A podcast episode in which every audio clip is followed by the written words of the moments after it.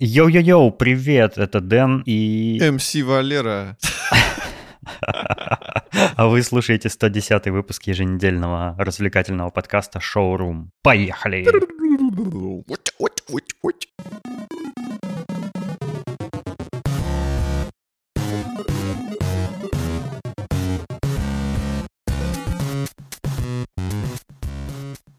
У нас сегодня будет особенный выпуск. Я заранее предупрежу, если вы задумали услышать какие-то новости и сводки событий последних, то будет только одна новость, и мы будем очень много говорить на одну тему. Поэтому, если вам не интересно, все равно послушайте. Очень давно ходили слухи, что Apple выпустит какие-то типа студийные наушники, которые будут закрывать ухо, вот как Beats, только под своим собственным брендом. И это случилось на днях. Apple выпустила наушники AirPods Max. Это новость, которая потрясла меня. Но когда их увидел, я расстроился. Потому что, мне кажется, можно было сделать красивее. Они, не знаю, они, может быть, супер офигенно звучат. Я, я еще не слушал, не знаю, но визуально они мне не нравятся вообще. Не знаю, ну, чисто мне не нравится. Слишком округлые, да? Да, они напоминают какие-то бабушкины таблетки наушники, знаешь, только большого размера, для большой бабушки. А мне они напоминают наушники, которые э, в тирах надевают, чтобы заглушать шум. Да, да, знаю такие. Но еще они напоминают большие Apple Watch. Особенно у них там этот э, Magic Crown сверху, вырезы динамиков и микрофон... Ой, ми... микрофонов, точнее, вырезы. И вот как-то я просто в этот момент на свои часы посмотрел и такой, м-м, они особо не запаривались, что придумать. Так это прикольно же, устройство из одного семейства, типа того Apple. Designed by Apple in California. Да, прикольно. Но вот есть один момент, э, наверное, почему именно вот мне не нравится этот лопух. Он сбоку слишком скучно выглядит. Ну вот типа глазу вообще не за что зацепиться. Там, там прекрасное место для стикеров и каких-нибудь э, наклеечек и вот, Кстати, да, для кастомайзинга, наверное, будет прикольно, если это как-то грамотно продумать. Можно а, морилочкой их покрасить еще. Можно. Но вот как устройство из коробки, не знаю, как-то знаешь, типа, когда покупаешь что-нибудь в игрушке, какую-то вещь, которая, типа, базовая, а тебе к ней надо еще что-то докупать, докупать, там как-то ее кастомайзить, и ты знаешь, что тебе через это придется пройти, и ты знаешь, что ты покупаешь какое-то уродство. Но, типа, ты можешь слепить что-то путное из этого. Вот у меня uh-huh. такое ощущение. Но я уверен, что звучат они как минимум не хуже моих. У них на сайте написано, что sounds like epiphany. Э, звучат как богоявление. Подожди, епиф, епифонская труба. Епихон. Как, как правильно, труба какая там была? Ерехонская. Ерехонская труба. Я неправильно. Епифон — это, кстати, гитара. Я подумал, что ты про дран... Про... про... Я подумал, что ты про... Ну ты понял, Трента Брезнера. Я понимаю, что может тебе в них не нравиться. А, а они так выглядят не как все наушники, какие-нибудь там соневские, вот которые с шумоподавлением, они, ну, такие более, не знаю, слегка более футуристичные, что ли, а эти просто какие-то округлые, на них действительно ничего нет, они такие чистенькие, в общем, понимаю твои впечатления, но мне они нравятся. Ну, то есть я, наверное, вот если там белые или черные рассматривать, то вообще кайф. Мне не очень нравятся цветные, но мне нравится комбинация черных с красными амбушюрами. Вот э, было бы прикольно, наверное. Ну, кстати, да, они не отрицают, они не отрицают кастомайзинг, и можно угу. покупать разноцветные запчасти, но это прикольно, это возможность хоть как-то развеселить эту скучняму. Я когда смотрел вообще э, анонс этот, не было никакой презентации, э, Apple просто пресс-релиз выпустила и сайт этих наушников запустила. И я когда листал сайт и смотрел видео, там мне прям так понравилось, я думаю, ого, ого, нифига себе, они там, э, ну, инновации свои при, приносят вот в мир аудиофилов, скажем так. Теперь это не просто какие-то затычки, да, которые вот ты в метро надеваешь, чтобы не слышать пердки окружающих.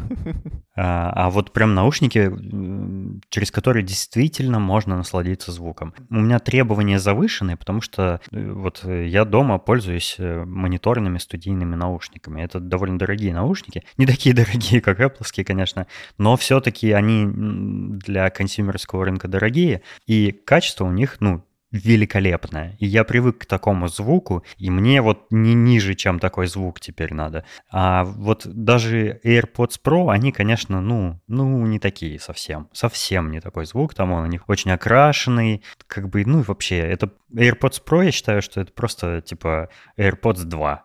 На самом деле ничего Pro в них нет, я думаю. Но когда эти показывали, я такой, ого, вау, походу мне надо такие купить. И следующее, что я увидел, это цену. А, я увидел, что они стоят 550 баксов. Я обычно захожу на Apple.com, а не на Apple.ru. Ну, у меня просто привычка такая. Угу. И я как-то не очень придал этому значению. Ну, вроде, ну, 550 долларов это, ну, не, не прям космос. Но когда я зашел на Apple.ru и посмотрел цену в рублях, я немножко охренел. Я, ну, прям расстроился, потому что там написано, что они стоят 63 тысячи рублей. Это цена уже с учетом НДС, а, но даже с учетом НДС это больше, чем 550 баксов, ну, типа 550 плюс НДС, это не 63 тысячи рублей, а меньше. Вот, не знаю, почему э, такое ценообразование, но 63 тысячи рублей за наушники — это, это цена профессиональных студийных наушников, которые используют там продюсеры в студиях. Да. Это даже цена двух, допустим, профессиональных да. студийных наушников. Э, типа, за, за такие деньги можно... Трех!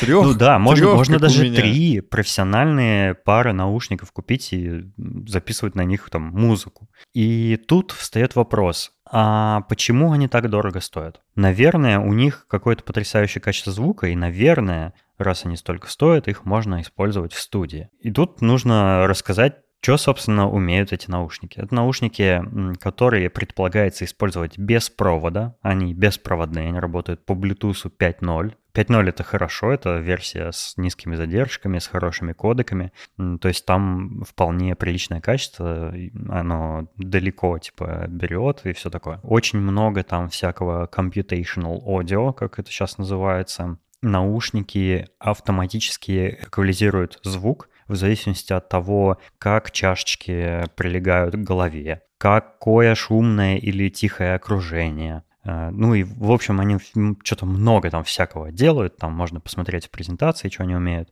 Но они вроде как вот э, с помощью процессора H1 внутри э, добиваются того, чтобы звук всегда был очень хороший. И это, конечно, очень здорово. У наушников э, амбушюры сменные, ну, как мы уже упомянули, наушники выходят там в пяти, по цветах, э, черные, белые, красные, зеленые и синие. И амбушюры можно покупать отдельно за 70, по-моему, долларов и менять их. И они крепятся на магнитах, что прикольно. То есть э, ты можешь просто потянуть их и, и снять. Это прям очень классно. Я люблю вообще все, где есть магниты. Магниты — это прям технология 21 века. Э, недооцененная причем. Это здорово. Это, это вот очень здорово, что амбушюры сменные, потому что, ну, у наушников таких есть проблема. Это износ амбушюр. И мы с тобой оба с ней сталкивались. Вот у меня амбушюры уже все такие потрепанные, с них лезут вот эти вот ворсинки. Они у меня тряпичные, потому что у тебя э, э, амбушюры из кожзама трескались там много раз уже, да, и была проблема найти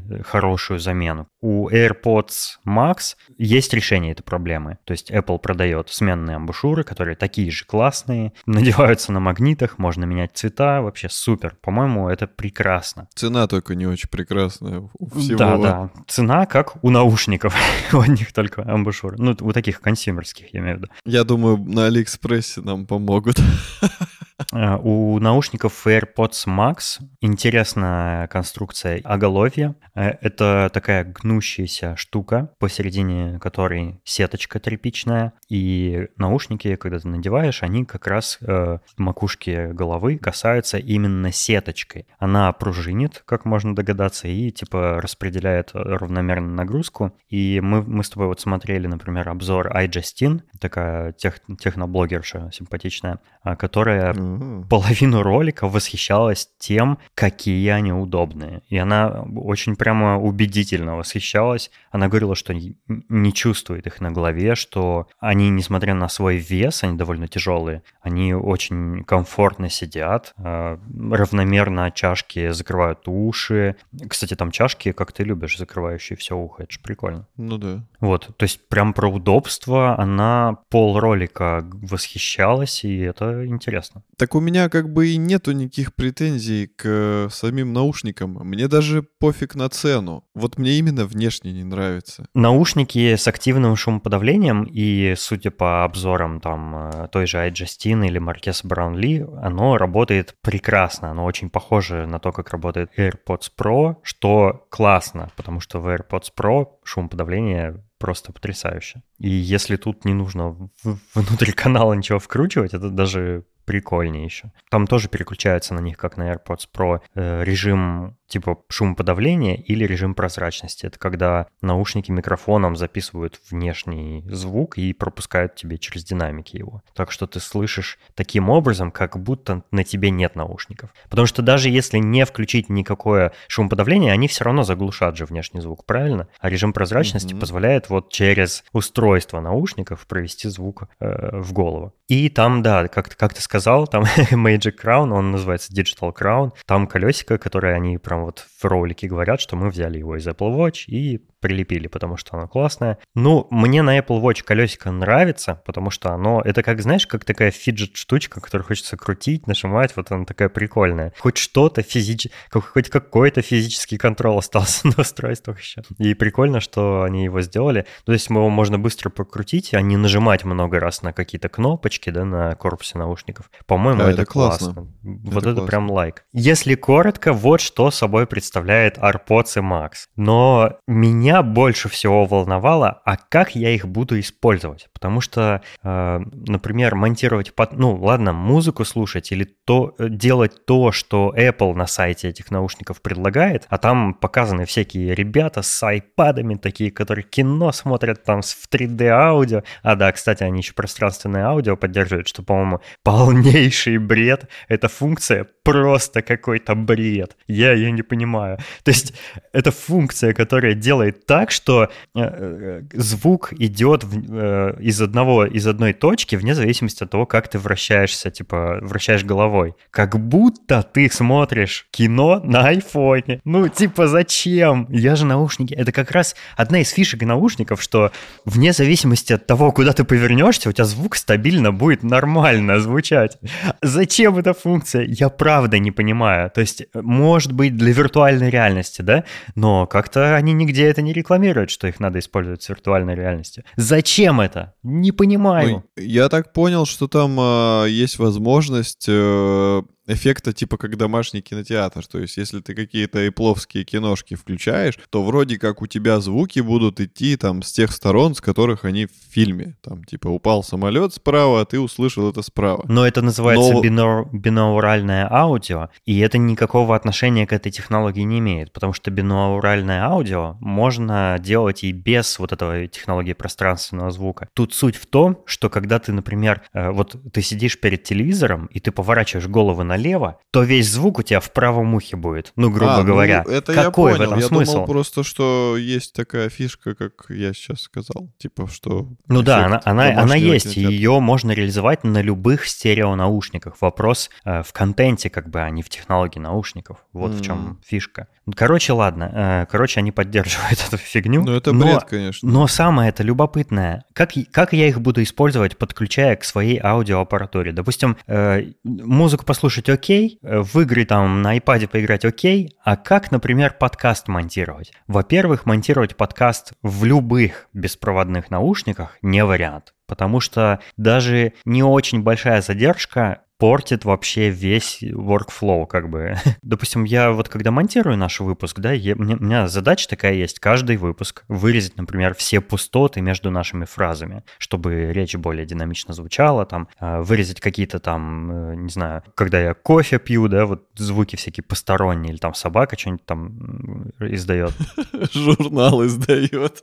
Мурзилка. Я очень много останавливаю, э, ну, пробел нажимаю очень много для того, чтобы остановить остановить, дальше воспроизводить, остановить снова, там что-то вырезать, и вот на ходу монтирую, монтирую. И если э, ко всему этому добавить задержку, э, ну там, задержку кодека, задержку беспроводного протокола, то невозможно. Ты нажимаешь, ты ожидаешь мгновенной реакции, что звук прекратился, чтобы тебе вот прям в темпе, да, монтировать. А оно с задержкой происходит. И, ну, короче, короче, поверьте, в беспроводных наушниках монтировать не вариант. Во-вторых, у меня весь звук идет э, в аудиоинтерфейс. То есть у меня звук компьютера идет в аудиоинтерфейс, и в этот же интерфейс подключены мои э, нынешние наушники. То есть э, я слышу и микрофон, я мониторю себя во время записи, я слышу и звук компьютера, э, и тебя через э, звонилку слышу, и все такое. Если они без проводов работают, получается, я не могу их к аудиоинтерфейсу подключить, потому что ну, я пока не видал аудиоинтерфейсов внешних, то есть аудиокарт, э, с Bluetooth. Тем более, ну, по проводам, как я уже сказал, задержка, и это не вариант. Значит, их нужно как-то подключить проводом. И э, сначала, ну, когда вот анонс произошел, там, в буквально первые часы, э, не было никакой информации о том, что это вообще возможно. И я в этот момент расстроился очень сильно, потому что я понял, что я не куплю их, потому что я не смогу их использовать для того, для чего мне вообще такие наушники нужны.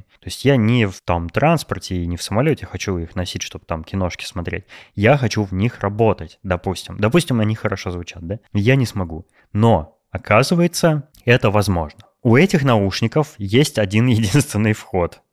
Разумеется, гребаный Lightning, который я терпеть не могу, и просто чтобы он пропал и в аду горел. Так вот, у них Lightning — это цифровой вход, и туда можно воткнуть провод Lightning, э, который заканчивается штекером мини-джек. Такой они продают за, по-моему, 15 долларов. И этот провод вроде как, точно это достоверно неизвестно пока, вроде как позволяет э, в наушники посылать аналоговый сигнал, не цифровой. То есть, чтобы не было там перекодировки из аналогового в цифровой, из цифрового в аналоговый, там вот этой цепочки, да, которая, опять же, задержку добавит. Вроде как э, все э, цифроаналоговые и аналогоцифровые преобразования можно обойти стороной и прям вот слушать, ну, как обычными наушниками, короче говоря, пользоваться. Однако этот провод TRS, у него э, нет возможности использовать микрофон. Почему? Ну, почему? Я не понимаю. То есть ты слушаешь э, по проводу звук, но если ты хочешь в микрофон говорить, он э, должен идти по Bluetooth, получается. Что за бред?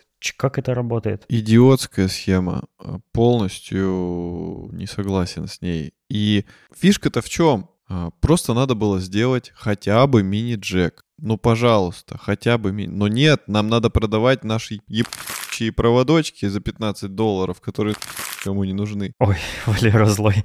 Смотрите, ну, вот я, я очень давно, э, у меня была такая идея, короче, у Apple было уже Э, устройство когда-то, у которого был один единственный э, вход. Это iPod Shuffle какого-то, по-моему, четвертого поколения, что ли, у которого был только мини-джек. По мини-джеку передавались данные, по мини-джеку этот iPod заряжался, синхронизировался с компьютером и по нему же выводил звук. И это все прекрасно работало. Мини-джек нужно было оставить. Мини-джеком можно, можно было вместо провода для зарядки э, сделать такой провод, который одним концом в наушники в мини-джек вставляется, а другим там в USB и заряжается. Или э, ты вместо этого вставляешь мини-джек, мини-джек провод и просто используешь их как проводные наушники. Надо было мини-джек использовать. И в том числе и в айфонах. Потому что и так синхронизацию все мы давно без проводов делаем. Почему мини-джек человеком не заряжать iPhone. По-моему, это офигенная идея. Если нет места в устройстве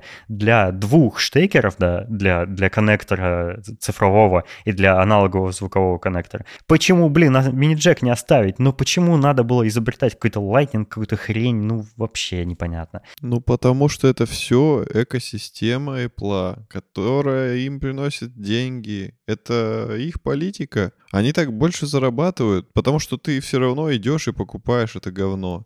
Не- нет выхода. Но это бред, конечно, сивой кобылы. Короче, очень такие двоякие ощущения. Вроде наушники прикольные, вроде даже можно их использовать для профессиональных целей, учитывая, сколько они стоят. Но стоят они столько, что просто, ну, плакать хочется. Красивые, кто-то считает, кто-то считает, что они некрасивые. Э, Фишек у них очень много, шумоподавление, сменные амбушюры на магнитах, классная посадка на голове, удобство, все такое. Но, но очень дорого.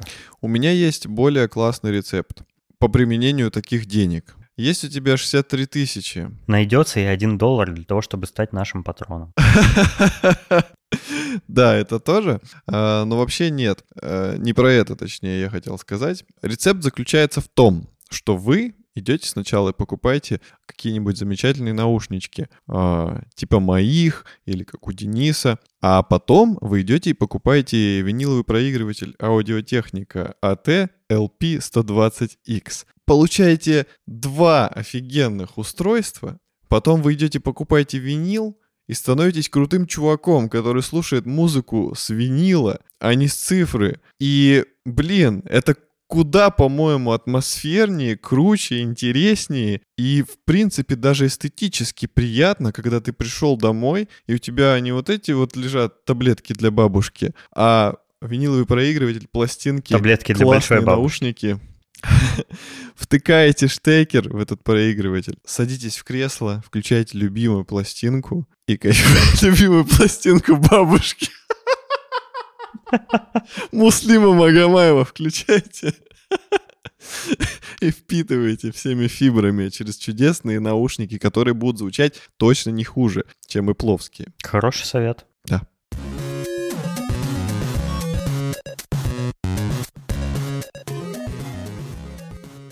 Это свершилось. Мы до конца с тобой, мне кажется, даже не верили, что это когда-нибудь произойдет, но это все-таки произошло. Да, Киберпанк вышел. да. Э, Время сжечь это все дотла. Или как там Джонни говорил.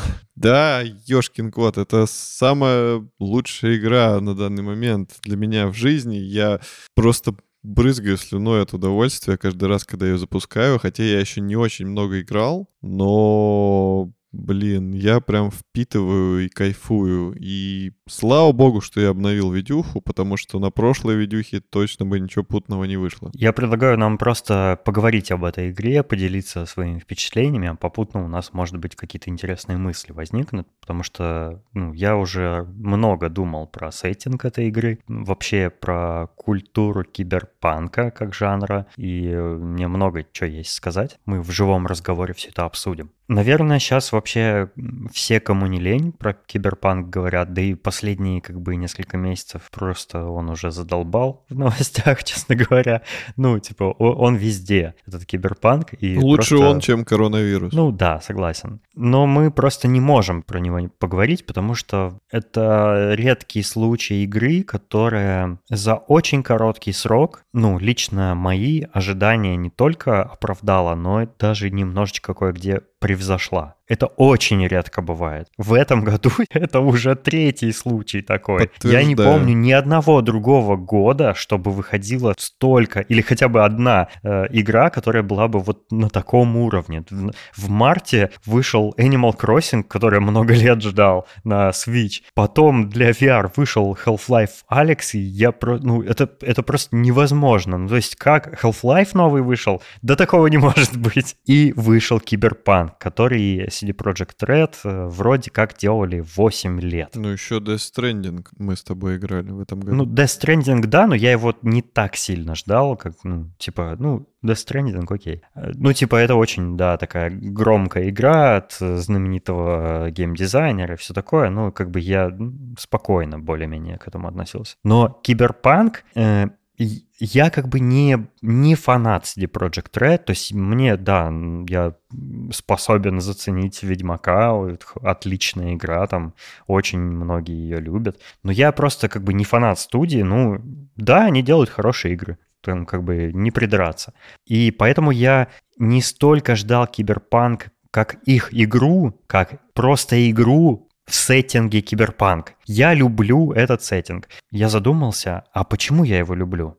Э, Ну, во-первых, мне нравится вот научная фантастика, в принципе, жанр. Я прям люблю фильмы про будущее, про роботов, про комплюхтеры, про виртуальную реальность. Мне нравятся фильмы «Трон», «Бегущий по лезвию», любые части, все нравятся. Э, ну и всякие прочие. То есть вот там э, фильм «Хакеры» мне нравится, э, фильм «Особое мнение». То есть вот все эти фильмы я очень сильно и очень нежно люблю. И я задумался, а почему киберпанк так, такой интересный мне? Почему я его ощущаю как какой-то вот мой жанр? И мне кажется, что это потому, что это такой мир будущего, который как бы в будущем, но он максимально близок к нам. То есть это, как правило, какое-то недалекое будущее, то есть как, какое-то будущее, которое мы, ну, возможно, когда-нибудь застанем. Ну, то есть, например, Киберпанк 2077 мы вполне можем застать, если какой-нибудь очередной вирус нас не скосит, конечно, всех. Но это, это реалистично. И это то будущее, где могут проявляться всякие разные фантазии, то есть там роботы, э, кибернетика, протезы, э, новые, новое мироустройство, власть корпораций, там вот, вот все вот это вот, все атрибуты киберпанка, они уже присутствуют, но при этом ты можешь дожить до этого времени. Это не какой-нибудь там фильм «Чужой», да, который там в хрен знает в каком тысячелетии вообще, или там «Звездные войны», да, которые, ну, это, это максимально далеко от нас, мы не можем никогда к этому прикоснуться. А тут как бы есть какая-то надежда, что когда-нибудь ты окажешься в таком мире. Есть разные предпосылки того, что это произойдет. Например, там, ну, мы видим там, что делают в Boston Dynamics, каких роботов делают, да. Мы видим, что нейросети с годами все более какие-то пугающие, потрясающие результаты выдают там, да, когда люди э, с помощью просто обученной нейросети выглядят лучше, чем, чем э, созданная художником компьютерная графика. Помнишь ролик, где э, был вот этот актер, я забыл, как его зовут, который в первом фильме «Трон» снимался. Вот э, в, в самом последнем фильме «Трон» его же компьютерной графикой нарисовали. Угу. Курт а Рассел. Я, да, Курт Рассел, точно. А я видел ролик, где его лицо нейросеть подставила. Вместо вот той нарисованной версии нейросеть просто приклеила его лицо. И это выглядело натуральнее. И это офигеть. То есть мы вполне дождемся рано или поздно кино, в котором не нужны будут актеры. Просто по фотографии вклеят лица нужных людей в кино, и это будет восприниматься как просто настоящее кино. Смогут играть уже умершие актеры снова. Да, да, а будут ролях. говорить своими голосами, будут естественно двигаться. То есть мы не видим. А потом не будут голограммы. Знаешь, есть у, у компьютерной графики есть такая штука, когда э, модель человека, ну искусственная модель человека чуть-чуть, немножечко неестественно двигается, и ты сразу это замечаешь, и уже сразу да. э, видишь неестественность эту. А вот нейросеть этого вполне может избежать. То есть мы вполне может быть такое, что мы не отличим это от э, реальности, ну, от настоящей актерской игры, от съемки. Ладно, я что-то в нейросети очень углубился. А, короче, какие-то предпосылки этого будущего уже есть, и это как бы это как бы приближает сеттинг киберпанка к нашей реальной жизни. Мы видим, что в нашей жизни сейчас корпорации все богатеют и богатеют. Они лоббируют свои интересы в правительстве. Это все предпосылки этого сеттинга. Там власть корпораций, там такая дистопия, где э, корпорации строят свои города, всем управляют, управляют жизнями людей, там чуть ли не какое-то типа цифровое рабство существует. Ну, то есть там просто э, полная антиутопия. И мы потихонечку и в реальности к этому двигаемся. И в этом смысле киберпанк еще и пророческий жанр, э, сеттинг точнее, потому что, ну и жанр, ну потому что там очень реалистичные вещи показываются, то есть вещи, которые в будущем вполне могут быть реализованы, и это очень круто. То есть это такой знаешь, вот я когда играю в киберпанк, или когда я играю в какие-то там, или смотрю какое-нибудь кино в таком жанре, почему-то я чувствую себя очень уютно. Хотя э, вот этот мир, где, где обреченность, где э, жестокость, этот мир такой холодный, такой э, железный, компьютеризированный, он вообще не привлекательный ну, с человеческой точки зрения.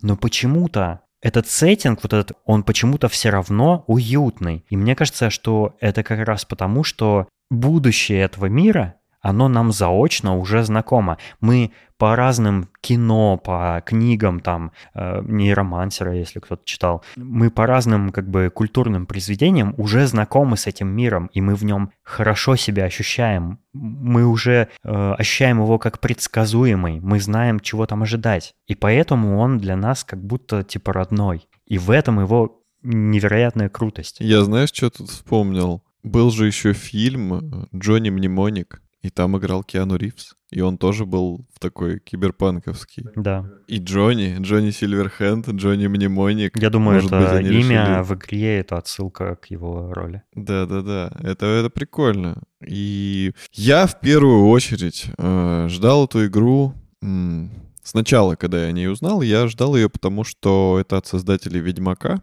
А я на тот момент э, прошел третьего Ведьмака и был в дичайшем восторге, потому что, ну, это было шикарно. Я до сих пор считаю, что это одна из крутейших игр. Я с удовольствием хочу... Я с удовольствием ее прошел, я с удовольствием планирую пройти еще раза два, потому что я не все концовки видел, и, ну, это круто. А я узнал о Киберпанке и такой, о, класс, новая игра. Конечно, хотелось бы Ведьмака, но м, Киберпанк, интересно. Э, тоже такая тема. Она кстати, не сильно заезжена, э, мне кажется. У нас вот э, в кинематографе, да и в играх нету такой заезженности на теме киберпанка. Все-таки небольшой, небольшое количество есть. Ну, это потому, что жанр э, довольно молодой вообще сам по себе, и он не очень популярный. Но в последнее время он начинает становиться уже мейнстримом. То есть к этому прилагают руку и Вильнев, и CD Projekt Red, и прочие, наверное, разные ребята, они этот жанр делают все популярнее и популярнее. Это, конечно, с одной стороны хорошо, потому что мы все больше будем видеть в этом жанре всяких произведений, но с другой стороны и плохо, потому что и больше плохих произведений начнет появляться, и он просто, ну, будет вот равномерно размазываться и станет таким же мейнстримом, как все остальное. Да, скорее всего так и будет, но пока что это еще не так, наслаждаемся, как избранные. А, дальше я увидел трейлер и черт возьми, в трейлере показали Киану Ривза, и я понял, что эта игра уже для меня, она уже успешная, и она точно будет классная, потому что, ну, это, это один из главных козырей игры, потому что редко в каких, ну, не то чтобы прям редко, но все-таки не часто приглашают э, крутых актеров. Это в последнее время стало какой-то тенденцией звать прям типа мировых звезд в игры, чтобы привлечь больше аудитории к, к, к покупке этой игры. А это все потому, что технологии развились настолько, что с помощью компьютерной модели можно передавать э, изображение, довольно реалистичное изображение настоящего человека. Раньше просто модельки были очень такими угловатыми, плоскими и нереалистичными, и там, ну, если ты нарисуешь, то, конечно, это может быть похоже на реального человека, но как бы с натяжкой. А сейчас э, уровень э, компьютерной графики настолько продвинулся, что в играх натурально играют настоящие актеры они прямо играют. Их записывают э, не только скелетную анимацию, но и лицевую анимацию. Они прямо вот говорят реплики, записывают звук, все как в кино, короче, снимают их. Только их просто оцифровывают, и мы видим их виртуальными. Но это прям круто, по-моему. Это говорит о взрослении жанра, очередном этапе взросления жанра компьютерных игр. Ну вот, кстати, для Киану это не первый опыт э, появления в компьютерной игре. Ведь была же э, Путь Нео, была такая игрушка. Она была... Она очень старая, она очень стрёмная. Но на тот Океану момент все она такой была... же молодой. Океану, да. На тот момент она была классная. Ну, типа, «Матрица» была на волне популярности, и игрушки по ее сюжету, это, конечно, было здорово. И вообще, как-то он, он прям близок к вот этой теме. Я думаю, поэтому отчасти его позвали. Потому что, ну, и «Матрица» тоже «Матрица», он, он мотоциклы любит. То есть он, он такой... Он как да. будто и есть, он как будто себя играет там, получается. Ну, почти. Да, да, да. То есть он, он в жизни он, гораздо более воспитанный культурный человек, но, но он все равно да. суперзвезда, крутой и вообще и Джон Уик еще. Да, и он же, кстати, и музыкант. у него есть своя группа, и он, он играет на бас-гитаре. Вот. Че? Ну, есть же стереотип такой. Ну, типа, если ты виртуоз, ты играешь соло, там вот это все. А на басу бум-бум-бум-бум. Что ты должен быть ну, лысым. Я такое не слышал. Ну, ладно. Игру очень долго переносили, как мы прекрасно все знаем. А, и мне кажется, теперь, теперь мы все можем воочию увидеть, почему ее столько переносили. Я не про плохое, а я про хорошее сначала скажу.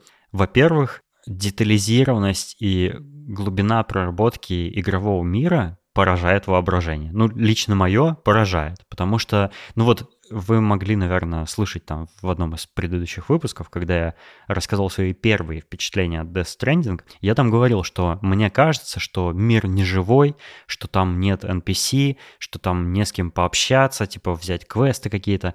Здесь абсолютно противоположная ситуация. Вот тоже первое впечатление. Я как бы уже почти 40 часов наиграл, но у меня ощущение, что этот мир такой живой, что как будто, что как будто персонажами управляет искусственный интеллект. Или что как будто я играю на самом деле в мультиплеер. Потому что я вообще не ощущаю, что я в синглплеерную игру играю. У меня такое ощущение, что вот я как бы общаюсь там с какими-то персонажами в игре, я слушаю их реплики, я выбираю в диалогах варианты ответов такие, э, как, как я бы выбрал, будь я на месте главного героя, да? Ну, то есть я не скипаю там ничего. Мне интересно, я прям впитываю все, мне, мне ощущение, что этот мир живой, потому что там очень много движника. Ты выходишь э, из э, своего, из своей квартиры, э, типа на улицу спускаешься, там куча людей, там лавки с уличной едой, там магазины, все ходят, что-то разговаривают. Ты можешь подслушивать разговоры, ты там э, можешь натыкаться на каких-то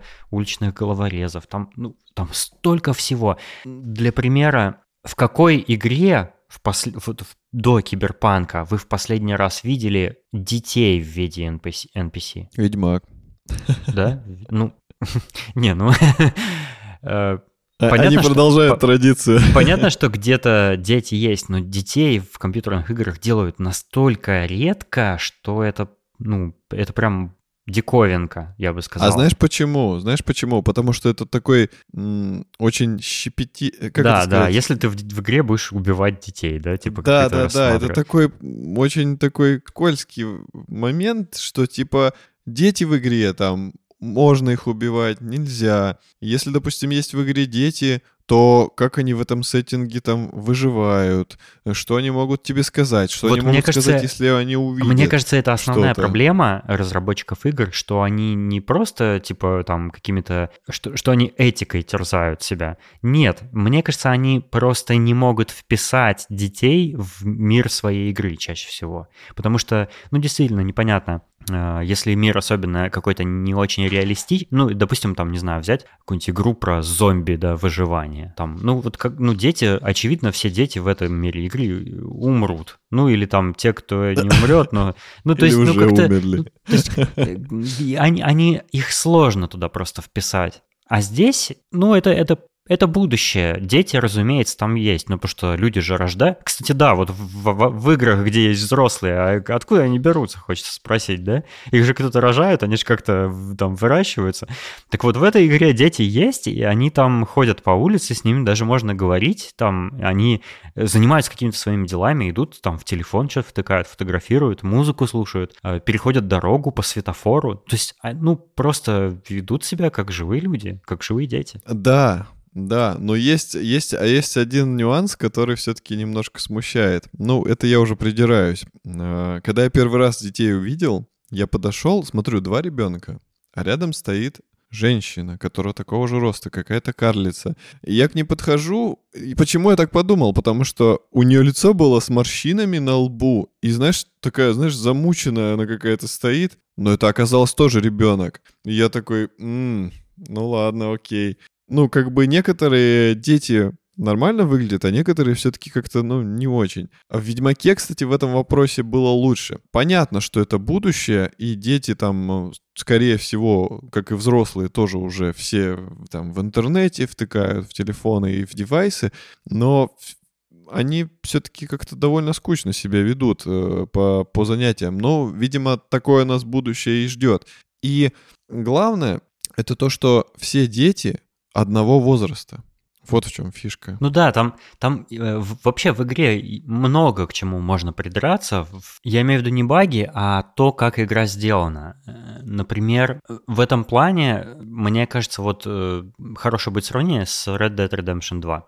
Например, если в Red Dead Redemption 2 ты угоняешь транспорт или давишь человека, то за тобой будут гнаться, тебя будут преследовать там и все такое. А здесь, если ты задавил и там проехал 50 метров, все, тебя сразу отстают, тебя не ведет ведется поиск, и тебя как бы забывают тут же.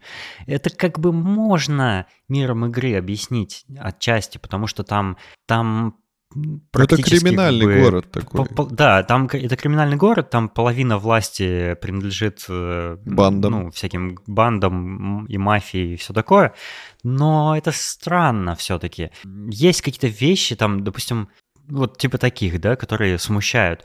Но учитывая, сколько там всего еще есть, мне кажется, ну, на это можно просто закрыть глаза. Да, конечно. Вот э, когда я говорил про то, что мир э, ожидаемо уютный, родной какой-то, я вот в первую игровую сессию, когда я сел и, не знаю, целую ночь играл в игру, э, я столько вещей там заметил, которые сделаны так, как я ожидал, что они будут сделаны. Например, там везде есть голограммы всякие, и очевидно, что голограммы это круто, их надо везде напихать побольше. Но суть не в этом. Э, там вот, допустим, ты, когда подходишь к дороге, к пешеходному переходу, там э, загорается светофор, разметка голографическая начинает анимированно подсказывать тебе, как переходить дорогу. Это, это такая простая вещь, но если задуматься, типа, если была бы в реальности такая технология, то она бы очень сильно помогла безопасности дорожного движения, потому что она яркая, она светится, она большая, ну, типа, она показывает направление движения, ну, то есть прям все говорит о том, что эту технологию там надо использовать. И ее разработчики там использовали. Но это, это дорого, это российский бюджет такое не потянет. Лучше переложим 2000, бордюры. 2000, Русский киберпанк 2177. Теперь с голограммами. Там, там какие-то вот, ну, как, как сделаны всякие устройства, как сделаны всякие роботы, э, чего ты ожидаешь от этого мира. Там все сделано так, как я этого ожидал. Может быть, как э, ну, кто-то не кто-то иначе как-то ожидал, да? Но вот я так себе и представляю киберпанк, то, как он там сделан в игре. И поэтому я прям так доволен, что игра как, бу- как, как будто это вот стопроцентный фан-сервис. То, чего я хотел, они и сделали, и поэтому мне а, она так нравится. Э, я еще, кстати, недавно э, до выхода игры еще натыкался на очень-очень-очень классный и очень рекомендуемый мною к просмотру ролик про историю жанра киберпанк.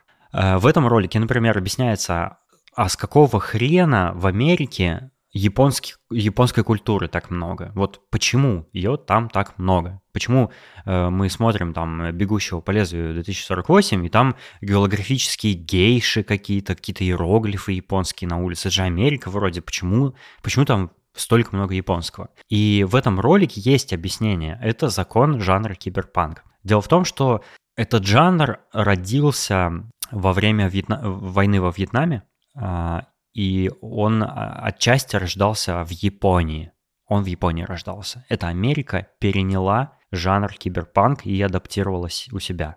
Поэтому оттуда взяли много всяких вот заимствований из Япо... ну, японских. Потому что Америка тогда, в те времена, она была в кризисе, а, там было все очень плохо, там был экономический крах, там была война, а в Японии в это время был невероятный расцвет. Э, там невероятно поднялся уровень ВВП. Э, люди жили прекрасно, все себе все могли позволять. Технологически Япония была тогда на первом месте, то есть она, она делала всю технику, и мечтой любого человека из любой другой страны э, было иметь какую-нибудь японскую технику. Там, допустим, у нас даже до 90-х сохранилось такое э, впечатление, может быть, даже, даже и до сих пор, что японская техника это типа круто, типа она качественная, она надежная, она продвинутая, хотя сейчас это уже далеко не так. Это, это очень далеко от правды уже сейчас. То есть японская техника сейчас отстает очень сильно. Но тогда это был просто пик. Э, тогда в Японии из-за вот этого расцвета, из-за того, что не было у людей, ну, практически не было никаких проблем, э, возникло такое движение молодежное, э, панковское, что, ну, я не помню, как оно называется, но молодые люди из-за того, что все хорошо, они вот как бы для того, чтобы все занятия какое-то придумать, они стали против всего. Они стали такими панками, которые ненавидят все, ненавидят корпорации, ненавидят сладкую жизнь эту, а, ненавидят э, ну, все э, благосостояние Японии. Это вот и были те самые как бы прототипы вот этих киберпанков. То есть это технологическая продвинутость, это противопоставление себя обществу и государству и корпорациям, и э, вот так как-то киберпанк и родился. Короче, я очень советую посмотреть этот ролик, потому что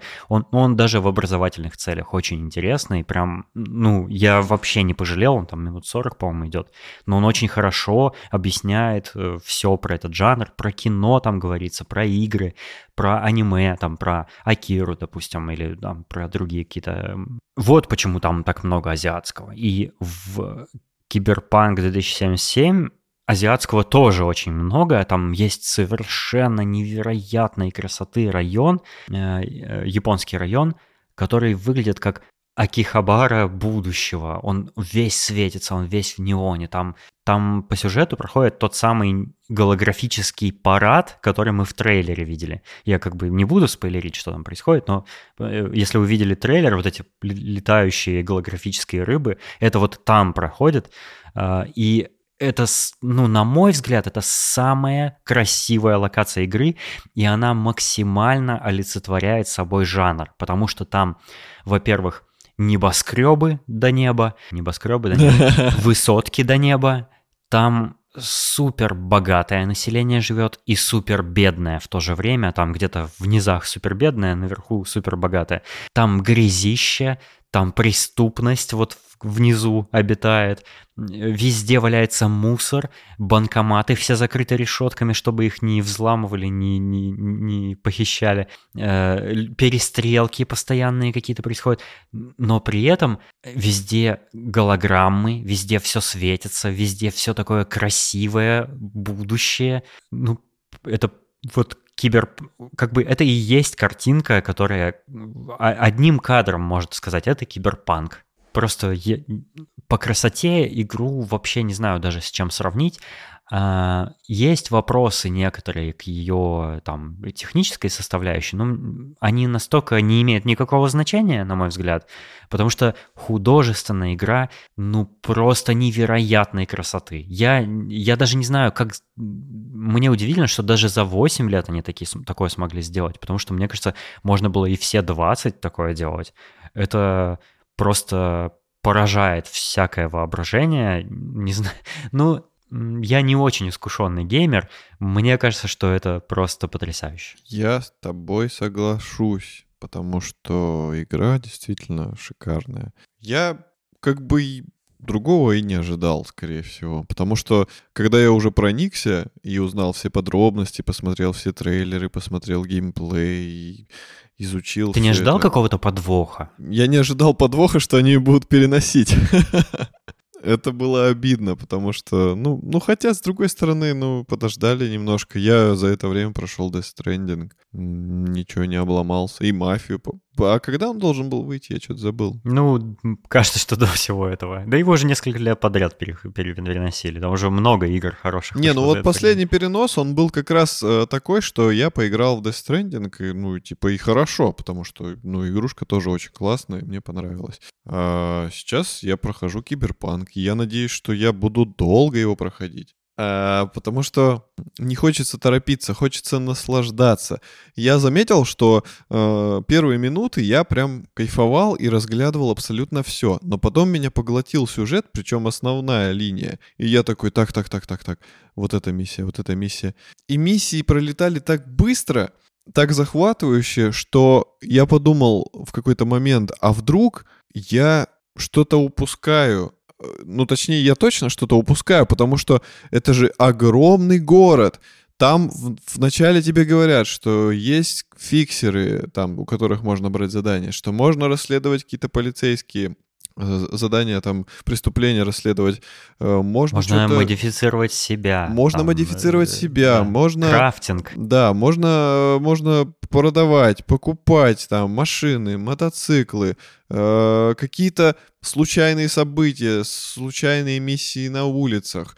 И я такой думаю, блин, я сейчас сижу, играю в сюжетку, и... Ну, а зачем я тороплюсь?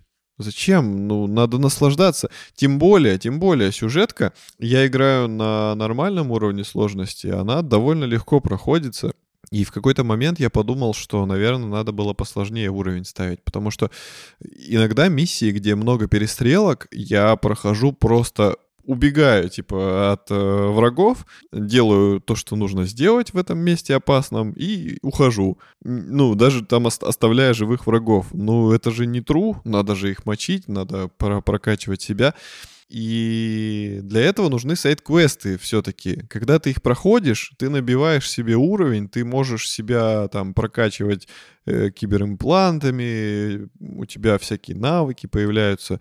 То есть а вот это же большая часть игры, а я как бы не особо и пользуюсь, а надо, надо. И вот в этот момент появляется чувство, о котором мы с тобой до выпуска говорили, что мы как-то не, неправильно проходим игру. Да, мне то, что ты говоришь, все очень знакомо, потому что меня тоже сюжет очень захватил, и я я дошел до самой финальной миссии, после которой как бы игра уже, ну, теоретически завершается, э, за два дня. Я наиграл около там 20 с лишним часов, я прошел практически всю вот эту основную сюжетную линию за, за 20 с лишним, за 22 часа, по-моему. То есть довольно, довольно короткая линия сюжетная. И я проходил так э, быстро ее не потому, что я торопился, не, не потому, что я хотел там как можно скорее пройти и всем все рассказать. Нет. Проходил так, потому что меня очень затянуло. Я не мог остановиться. Я проходил одну за другой, одну за другой миссию. Мне интересно было, как события развиваются. Мне, ну, интересно было за персонажами наблюдать. Да, там, там ты так привязываешься к персонажам. Там э, есть много таких как бы личных э, взаимоотношений. Вот одна еще, кстати, из вещей, которая как бы как минус я рассматривал сначала, это ну, по сравнению, например, с Death Stranding, там не такая крутая лицевая анимация, на мой взгляд. То есть, ну, Death Stranding задал, конечно, недосягаемую какую-то планку в этом смысле. Там вообще, ну, там невозможно придраться к лицевой анимации. Там персонажи выглядят и ведут себя, и, и управляют мимикой, ну, просто как натурально живые люди. Здесь, конечно, не так э, это сделано, чуть-чуть послабее, но оно работает. Эта анимация работает, потому что ты ощущаешь все эмоции, которые с ее помощью передаются ощущаешь, ты веришь этим персонажам. И я, ну, потом подумал, что, ну, не, это все-таки, это как бы я даже не буду рассматривать как минус этой игры. Э, очень хорошая, она очень хорошая, она просто не так, не так хороша, как в Death Stranding, но все еще очень хорошая.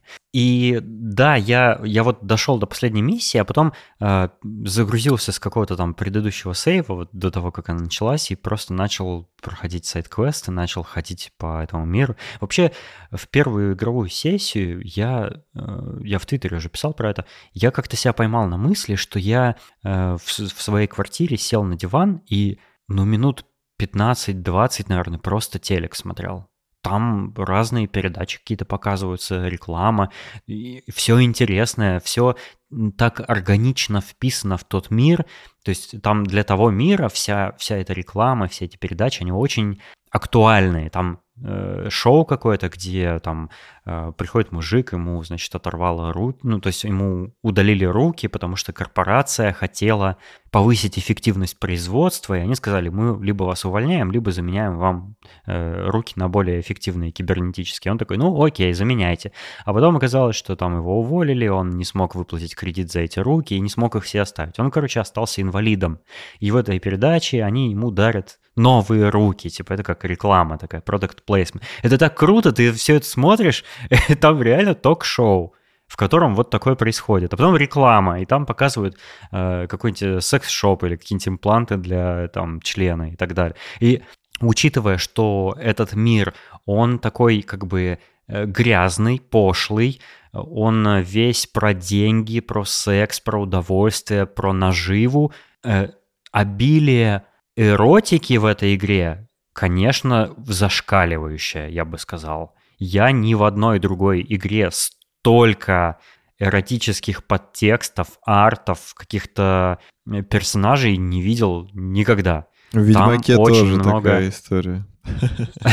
Там очень много проституток и проститутов, там бордели, там э, везде наружная реклама всяких э, э, вот шоу этих роликов брейн-данса, там все, там рекламируются типа какие-то киберимпланты, которые продлевают тебе мужскую силу и вот это все. Если ты в своем компьютере спам открываешь, там про это же речь идет. Там столько порнофильмов всяких э, рекламируется. Это просто невероятно. Разработчики просто так оторвались на эротическом арте, там что просто невероятно. Мне кажется, э, э, они Rule 34 вообще никаких шансов не оставили. Они уже сами в игре все сделали. Это, конечно, поразительно. Эта игра вообще не для детей. Ну, не только поэтому, а вот как бы она вообще такая довольно взрослая игра, довольно жестокая. Там э, можно оружием, да, там можно саблей отрезать головы, руки, там, короче, кромсать. Тут просто фонтаны кровищи хлещут. В общем, полный фан-сервис. Все, что хочется, там есть. Там можно заниматься сексом, и мы уже это в игре попробовали. Это, конечно, ну, довольно подробно, довольно откровенно выглядит. Там не показывают там прям конкретно половые э, порнографию. Да, половые органы не показывают, но очень откровенно, подробно, как, как в хорошем кино показывают э, секс. Это здорово. И в зависимости от того, кем вы играете, он может быть у вас гетеросексуальный, гомосексуальный, бисексуальный, любой, какой хотите. А, то есть это игра такая с очень свободных нравов, скажем так, это здорово. да, у меня там был первый раз с мужчиной. Ну, поздравляю с первым разом. Э, Все лишь потому, что я поленился пройти чуть дальше и найти женскую проститутку. Но потом я и с ней еще переспал. Да, там потрясающие есть секс-шопы, где каких-то невероятных исполинских размеров дилда продаются. Да, там, они просто размером с твою собаку. Очень-очень э, колоритный мир, э, очень такой... Он как бы и близок, и одновременно удивительно э, особенный какой-то. Прям, ну, вообще кайф. И музыка. Кайф. Музыка очень классная. Я езжу сейчас, у меня... Это правда. У меня... Точнее, до сегодняшнего дня у меня была какая-то развалюха маленькая. Она такая, ну, скорее, как женская машинка небольшая. И там была радиостанция все время включена с каким-то японским забавным каким-то мультяшным саундом. Там постоянно пели э, азиатки, такие типа... И все это под какую-то энергичную техномузыку, и это одновременно и мило, и драйвово. Ну, типа такое ня-ня-ня одновременно, и в то же время вроде как дубасит так нормально. Евроденс и... это называется. Ну, наверное. Короче, очень весело. И вот неон, все подсвечивается, Господи, я не знаю, эта игра прекрасна, и когда в ней день, и когда в ней ночь. Что мне очень нравится, что э, там очень много игровых механик. Да, ты уже сказал, что можно прокачиваться. Там очень развесистое дерево перков. То есть там ты выбираешь там интеллект, силу, э, какую-то там сноровку, что-то там еще. Ну, ну, в общем, разные качества свои. Тоже, и кстати, внутри... очень похожая схема в Ведьмаке была. Тоже куча веток, куча направлений. Да, там, там внутри в, каждой, в каждом из, из этой характеристики несколько еще как бы вкладок дополнительных, и в них целое дерево разных навыков, которые э, каждый можно на несколько уровней прокачивать. То есть там есть чем заняться в игре. Кроме этого, там есть крафтинг, там есть очень много видов оружия, одежды, экипировки киберимплантов, специальных навыков всякого кибервзлома и приемы всякие. И э, такое обилие всяких механик игровых еще там ну вот ты, ты сказал, что ты там в перестрелках там как-то убегаешь, да, делаешь э, э, какие-то задания, и, ну, типа, легко очень проходится. А я обожаю вообще во многих играх, я обожаю стелс. Я прямо ну, люблю стелс. Я э, не тороплюсь, я спокойно, тихонечко крадусь, там, чтобы меня никто не заметил. Мне прям доставляет удовольствие в стелсе играть. И там очень много стелса. Там почти все, ну, не все, наверное, но очень большую долю миссий можно по стелсу проходить. И это так классно, это тоже мне как бы вот в копилочку э, бонусов добавляет. Потому что там иногда э, какая-нибудь огромная, э, огромная территория куча врагов, и ты думаешь, блин, это ж мне сколько припасов надо, боеприпасов, чтобы э, отстреляться, чтобы там укрытие, где надо смотреть. А можно все пройти по стелсу. Аккуратненько обошел, придушил со спины, э, там уложил, э, спрятал труп в э, контейнер мусорный. Это, все это можно делать. Это так здорово. Это прям, ну, блин, ну 8 лет игру делали. Не удивительно, что там все что угодно можно делать. это очень радует. Да, также по всей игре разброс разбросаны всякие флешки с разными какими-то интересными материалами. Там угу. дневник проститутки. О, лора там очень... Я, кстати, тоже его читал. Там лора очень много. Там есть какие-то художественные произведения, какие-то воспоминания людей, какие-то газетные, типа, ну, какие-то новости. Причем это в каждой локации, в каждой комнате, там по два, по три вот этих стоит, как это называется, штучка какая-то, и ты из нее флешку ну, эту типа достаешь. Флешки, да. Да, и, и на флешке вот это все есть. И там, там можно просто на прям это потратить. зачитаешься, да. Да, на это только можно потратить несколько часов, там, не знаю, десятков ну, я, часов. Я, кстати, в отличие от в Death Stranding, например, тоже очень много лора, и я там все вообще читал, вообще ничего не пропускал. Здесь я читаю как бы так ну, типа, изредка почитываю. Я думаю, что я когда-нибудь выделю прям несколько дней игровых, чтобы прям вот засесть конкретно и прочитать все. Э, наш слушатель в чате подкаста скидывал классную статью на сайте Игромании о предыстории э, мира игры. Я, кстати, советую тоже ее почитать, потому что она ну, на многие вопросы отвечает, и ты как бы уже с сознанием дела в этом мире проживаешь свою жизнь своего персонажа. Там рассказывается, почему, ну, там, корпорации к власти пришли, что там произошло, там про политику, экономику, войну, про все подряд говорится, это прям зачитаешься тоже. Она не очень длинная, то есть можно там за э, полчасика ее прочитать, не торопясь.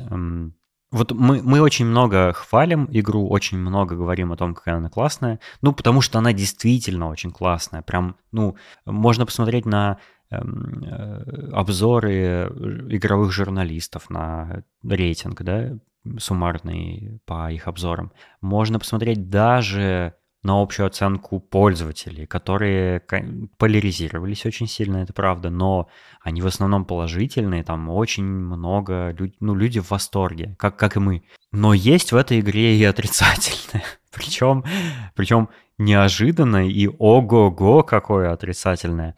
А, я вообще привык уже давно к тому, что игры разрабатываются изначально для консолей. Я думал, что эту игру тоже изначально для консоли делали, и поэтому для консоли она типа будет технически лучше намного, чем для ПК. Но оказалось все наоборот. Это очень редкая, по-моему, ситуация, когда такое происходит. А, вот люди у нас в чате, кто успел поиграть на консолях, и вообще в интернете можно без трудов найти такую информацию, пишут, что сообщают нам, что на консолях игра сделано чудовищно просто. Во-первых, там такое количество глюков, багов, гличей и э, моментов с непрогруженными текстурами, моделями, с застревающими в, в стенах персонажами, с корявыми какими-то анимациями, все ломается, ничего не работает, короче. А, во-вторых, там э, очень плохая производительность. Ну вот я, я не знаю, про какую речь шла консоль, но там писали где-то, я видел, что там типа 15 FPS. Э, ну, невозможно играть. То есть очень-очень слайд-шоу получается. Это очень странно и неожиданно. Я думал, что, ну, типа, ну, э, ребята с консолями будут наслаждаться вот тем ради чего консоли они, собственно, покупают, то есть стабильной работой игры, э, не запариванием там с настройками, да, то есть ты включил, и у тебя сразу все на максимуме, что только возможно, да, и ты просто сразу наслаждаешься. Вот за это же консоли ценны, да, ты э, все хлопоты про графику, про настройки, там, про, про железо, да, ты как бы э, устраняешь путем покупки консоли. Но оказалось, что эта игра настолько плохо портирована на консоли, что ну, многие просто не играют и ждут патчей, потому что не хотят портить себе впечатление, а играть затруднительно в нее. Я э, ну, сочувствую сопереживаю по этому поводу консольным игрокам. Но это, это, конечно, очень обидно, потому что сейчас, ну, и я вот на ПК заметил, ну, может быть, парочку багов. У меня там один раз э, персонаж вышел из машины и пошел по воздуху слегка, и, и как бы с течением времени приземлился на землю и пошел нормально уже, да. А, а, и один раз у меня где-то модель тачки не прогрузилась, я тебе скидывал скриншот, там угу. просто была типа такая супер угловатая модель с супер размытой мыльной текстурой, и причем она только одна там была, Э, в этой локации, все остальное было замечательно, и почему-то через нее можно было насквозь проходить. Но это какой-то глюк. Мне кажется, ей там просто в принципе не место было. Но в, в остальном я не заметил никаких больше багов. У меня ни разу игра не вылетала, ни разу ничего не зависало, ни разу не было как какой-то застопоренности по поводу того, что я дальше не могу продвинуться там по миссии из-за какого-то глюка. Ни разу ни одного бака больше не было. Это, ну, то, как она с первого дня работает эта игра, это удивительно, она удивительно хорошо на ПК работает. Э, говорят, что и на ПК есть глюки у людей, но я не встречал пока таких. Причем железо у меня вообще далеко не самое свежее, у меня GTX 1080, э, как наши э, давние слушатели знают, но игра на самых полных ультра настройках, самых-самых полных, со всеми наворотами, выдает, ну, Кроме где-то... RTX. Кроме RTX, потому что моя видеокарта не имеет такой возможности, да. Выдает где-то 20 FPS, но если там, там есть э, такое, такая настройка, типа отражение, типа screen space reflections, я не знаю, как это перевести на русский. Короче, вот эти отражения, у нее есть 5 ступеней настройки, то есть выключено и 4, 4 ступени, степени настройки. Вот если ее на предпоследнюю степень поставить, то э, FPS колеблется где-то от 30 до 50. То есть играть можно. Я привык к тому, что у меня с самого детства компьютер не самый мощный, что я часто там, я когда в Моровинт первый раз играл, у меня вообще такое слайд-шоу было, там, FPS 10, наверное, максимум было, но я его проходил так. Поэтому я с детства привык к такому. То есть я предпочитаю более красивую картинку меньшему количеству FPS. Есть люди, которые, ну, которым важн, более важна плавность. В частности, это важно для каких-то киберспортивных игр, где, ну, реакция, скорость нужна, да. Но вот я предпочитаю наслаждаться такой сингл синглплеерной игрой красивой, больше, чем типа плавностью движения. Поэтому э, играю на ультра настройках всего, кроме вот этой вот конкретной одной градации отражений. Ты играешь на видеокарте RTX 2060 Super, и у тебя примерно столько же FPS, только у тебя еще и RTX есть. Это прикольно. Еще DLSS у тебя включен, да, насколько я знаю? Да, так точно. Причем сначала у меня был э, DLSS включен на качество. Потом ты мне сказал, что если поставить его на производительность, то вроде как не особо что изменится, но FPS вырастет. Я так сделал, FPS действительно выросли где-то на ну, на 10, может быть, FPS. Ну и ты доволен, да, как бы работой да, своей видеокарты? Я доволен работой своей видеокарты, я недоволен работой своего процессора. Ну вот как ты сегодня мне уже подсказал, скинул мне видос, мы все можем увидеть, что игрушка даже на самых топовых видеокартах, она довольно такая... Прожорливая, да. Кап капризная, капризная и прожорливая, и ну, что, чтобы что-то прям тут летало, то надо очень сильно много, точнее, очень много денег вложить. Ну и не забывайте, а что... сейчас нас... пока что даже такой возможности нет. То есть нет такой видеокарты, не бывает вообще в принципе, на которой игра это показывала бы больше сотни FPS, например. Это удивительно, они реально сделали очень прожорливую игру. Ну, железу. нет, можно, можно, но нужен просто вот этот мой крохотный монитор, Э, ставить, ставить очень маленькое разрешение. А я напомню, что у нас с Денисоном мониторы большие, у нас разрешение 2000... сколько? 2560 на 1440. Вот, и как бы... К- такой... Quad HT, по-моему, называется, или что-то такое. Да, и такое разрешение, ну, сами понимаете, тут надо много ресурсов на него. Если будет квадратный старый мониторчик 800 на 600, то вообще там будет 150 FPS. Такой ELT, Sony PVM, как знаешь, для ретро-приставок используют. Да-да-да. да. Но я играю, и мне комфортно. В принципе, я как бы вообще... Игра настолько крутая, я готов ей прощать все. Прям вот все. Я пока играю в нее еще, вот третий день пошел, как я в нее играю, я успел наделать гигабайт скриншотов. Потому что я просто не могу. Я, я, я как будто обязан запечатлеть всю ту красоту, которую вижу. А там ее столько, и она не кончается. Я еще мало в каких районах города побывал, несмотря на то, что я почти всю сюжетную линию прошел. Я сейчас прохожу сайт-квест, и я все еще мало в каких районах побывал. Я, кстати, не, еще не был ни разу за городом. Но я был.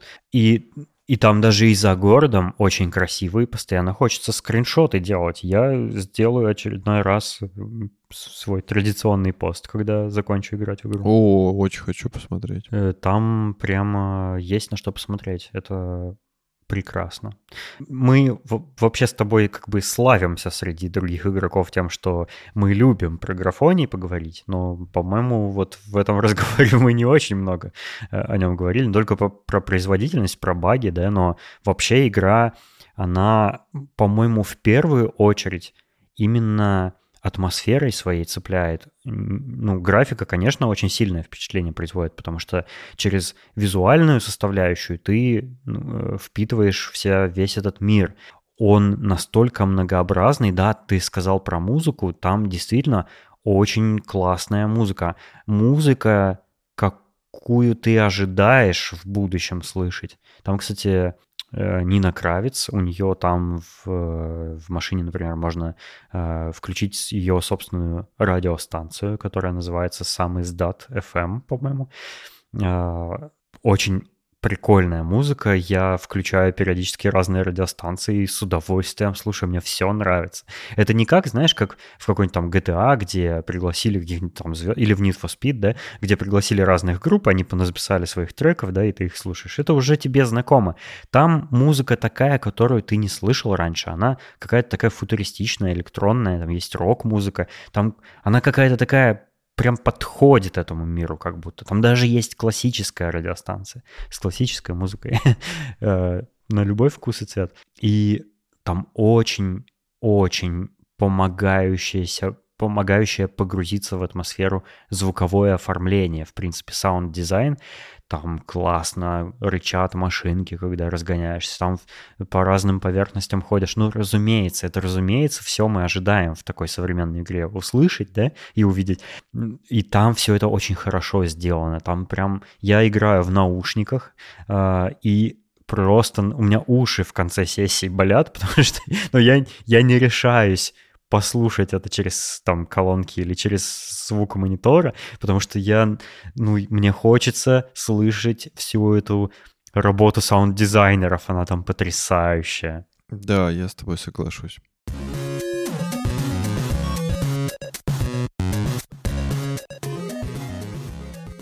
У нас сегодня такой э, укороченный в плане тем выпуск. Но мне кажется, получился очень интересный разговор. Мы в следующем выпуске обязательно ответим на вопросы слушателей. Э, если нам придут какие-то отзывы, мы все прочитаем, не переживайте.